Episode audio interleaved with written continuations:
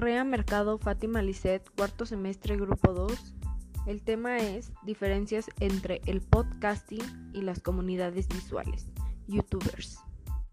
El podcasting consiste en la distribución de archivos multimedia, normalmente audio o video, que pueden incluir textos como subtítulos y notas, mediante un sistema de redifusión que permita suscribirse y usar un programa que lo descarga para que el usuario lo escuche en el momento que quiera. No es necesario estar suscrito para descargarlos.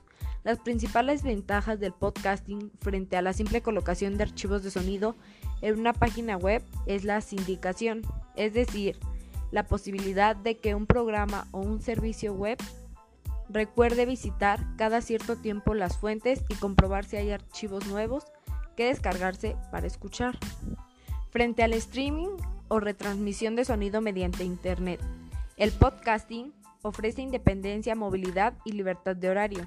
Es decir, se puede oír en cualquier dispositivo portátil que reproduzca MP3 o el formato elegido, en cualquier lugar sin limitaciones de cobertura o conexión a la red y en cualquier momento ya que está grabado. En cambio, la comunicación visual se describe como la transmisión de ideas e información de formas que se pueden percibir total o parcialmente con la vista.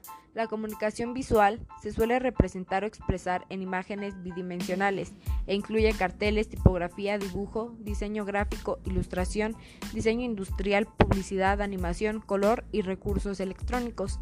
El lenguaje visual, a diferencia de otros tipos de lenguaje, posee sus propias características es de un carácter universal, pues su código es directo y fácil de interpretar. Traspasa fronteras y de ahí su importancia en el mundo cada vez más globalizado.